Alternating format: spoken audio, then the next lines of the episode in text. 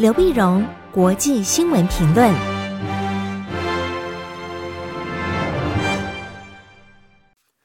各位听众朋友，大家好，我是台北东吴大学政治系教授刘碧荣，今天为您回顾上礼拜重要的国际新闻呢。第一个，我们先看中东新闻的后续发展。那么，以色列自从和哈马斯呢交火十一天，然后停火之后，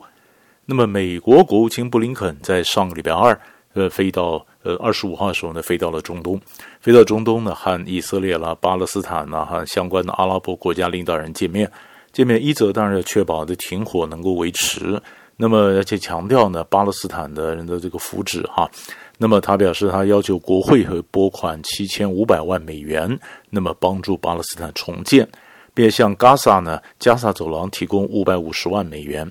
并且恢复向联合国巴勒斯坦难民营提供三千两百万美元来支持。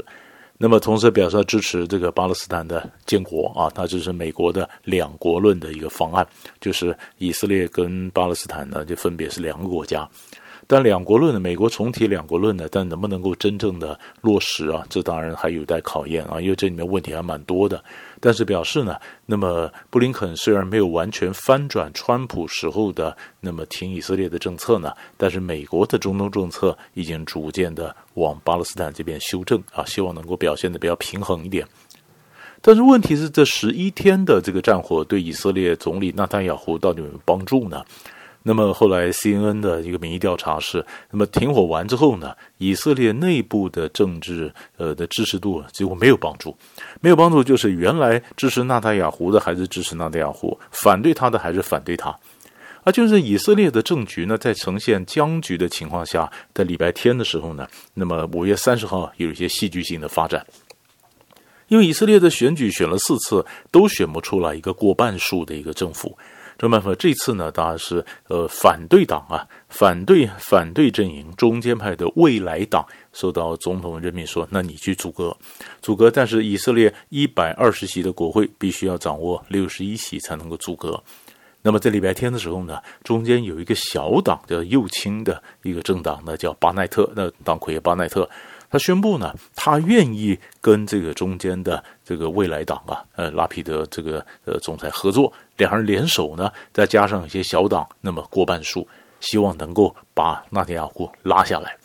那么这当然在以色列来讲是个很大的一个变化啊，因为巴奈特他这个政党啊是右右右倾的，名字就叫右倾，他是右派的政党，这个政党本来是属于纳塔亚胡阵营里面。但他后来他倒戈了，倒戈了，那么就接受接受这未来党的这边的左派的中间和左派的政党的这个邀请，愿意加入新的一个政治联盟，目的呢就是拉下来纳坦雅胡。纳坦雅胡已经执政了超过呃执政十二年了，那本身的还有一些政治的一些贪腐案的案子在身啊。那很多政治人物就觉得，第一个要务就是先联合各个不同的势力把他拉下来。而且纳坦雅胡当然很生气，他说：“你的巴奈特，你的世界的这个大欺骗啊，世界的谎言啊！你本来是右派，怎么加入到他们左派这边？而更有意思的是呢，那么这个呃右倾的政党呢巴奈特呢，他在国会里面是个小党，他只有七席。”可是呢，他却是个造王者，所以他加入哪一边，哪一边可能就可以有机会过那过半数，变成变成组阁，变成政府。所以巴奈特就拿这个作为谈判筹码，他就跟左派的中间派这边讲，要加入可以，但是我要当总理。后来左派呢勉为其难同意，就是如果将来真的组阁成立的话呢，那么巴奈特可能先当总理，当总理呢当到二零二三年之后，那么才换未来党的这个主席啊拉皮德他来接任总理。那二零二五年，如果那么再进行大选，所以在这里面呢，当然他可能还需要一些阿拉伯的政党，像那么考那么也考虑的是伊斯兰阿拉伯联合党是不是也加入？但是，一般分析家并不是非常看好，因为这将来的问题非常多。你如果那这个政党呢，涵盖从左派到右派到阿拉伯的政党，将来如果真的碰到比较棘手的问题，很容易就会就会倒戈，就会就就会散掉。好，所以纳坦雅胡呢，大家也在等。说如果你他们真的组成的话，纳坦雅胡当然也不会退出政坛，他在等他看看这个新的政府如果真的成立的话，到底能够维持多久。好，所以是以色列的这个呃变局呢，就影响到整个中东那个情势。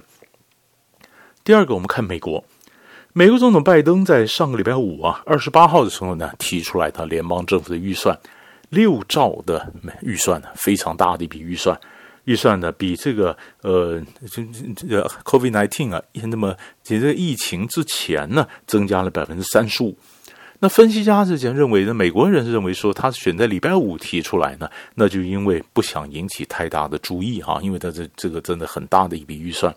预算里面包括税呃税改，包括了医疗卫生，包括了军事啊，包括了基础。建设和教育啊，那么这么大一笔预算呢，当然连这个呃民主党自己的一些经济学家呢都表示，这个预算可能会太热啊。那么美国国内大家在辩论说，到底这会不会造成通货膨胀？这是两派，有一派认为说通货膨胀是呃还好啊，这是短期内的 OK。那拜登的讲法是，现在的利息很低啊，美国这个钱呢很便宜，不正时候多花点钱，多借点钱呢，有点赤字，那将来怎么花这个钱？哪里拿来这个钱啊？但另外一派人说，不是这次的通货膨胀跟你以前想的不一样，它会很严重，很严重啊！就算你要征税来补这个缺口啊，因为你的预预算赤字缺口也可能一时三刻补不上来啊！这这这当然最后会不会反映在美国的经济上，这值得来看。那可是我们从外面来看呢，我们更要看它是国防预算，六兆里面国防预算呢，大概七百一十五个 billion。啊，七百五十亿呢？那么七千多亿，七百一十五、七千一百五十亿的这个国防预算，国防预算它的重点呢，是希望它从国防预算的强调它核武的现代化啊。那么基本上它主要是为了要吓阻中国大陆，啊，并且发展未来的作战能力啊。它项目包括呢，你的各种的呃军军事的后后勤啊、补给啊、太空啊，尤其叫太平洋吓阻方案。它的整个太平洋吓阻计划要怎么样的加强？啊，那新型的小型的这个核武科技，那这个呢，那么是七千呃七千多亿，七百一十五个 billion。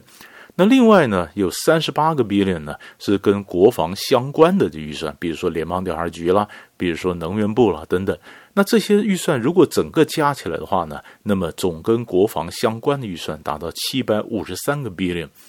那么比二零二一年成长了百分之一点七啊，那这个大的这个预算真的丢下来，那么不管对这军备竞赛，或者对这个美国国内的基础建设，或者美国的整个经济它造成的这个反应呢，冲击必然是非常大的。所以这一连串的后续反应，基本都很值得我们持续的关注。第三个新闻我们值得观看的呢，就是白俄罗斯。白俄罗斯不是我们说一个礼拜多以前呢，那么他就他就强迫迫降了一个瑞安航空的飞机，瑞航飞机呢，它是从呃从这个呃希腊呢，那从雅典呢飞到立陶宛，然后经过白俄罗斯领空，说白俄罗斯就说就说上面有炸弹呢，有什么就把他的飞机给截下来，截下来呃拦着下来迫降下来以后，主要上去逮捕他一个异议分子。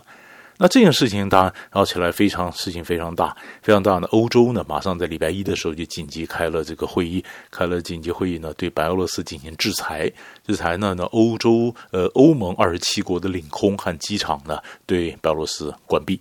啊，所以白俄罗斯如果要经过欧洲呢，只有坐铁路了，他老百姓就没办法从从坐飞机了，因为他就非常的危险。那么，那么尤其是白俄罗斯呢，那么在被制裁之下，那当然就向俄罗斯去取暖。所以在礼拜五的时候呢，白俄罗斯总统卢卡申科呢也飞到了嗯这个俄罗斯。俄罗斯呢，俄罗斯总统普京啊，在黑海边的索契啊，那么接接待了卢卡申科。那卢卡申科呢，那当然两人当然强调说，他们非常呃这个俄罗斯完全支持白俄罗斯哈、啊。那么并且呢，那么提要援助白俄罗斯，援助白俄罗斯，援白俄罗斯给先摆上五百个 million。那么在去年年底的时候呢，俄罗斯本来就已经同意要给呃白俄罗斯一亿美元的一些援助，因为白俄罗斯也受到疫情的冲击，再加上主要是去年呢八月份的时候，卢卡申科呢他在选举的时候舞弊，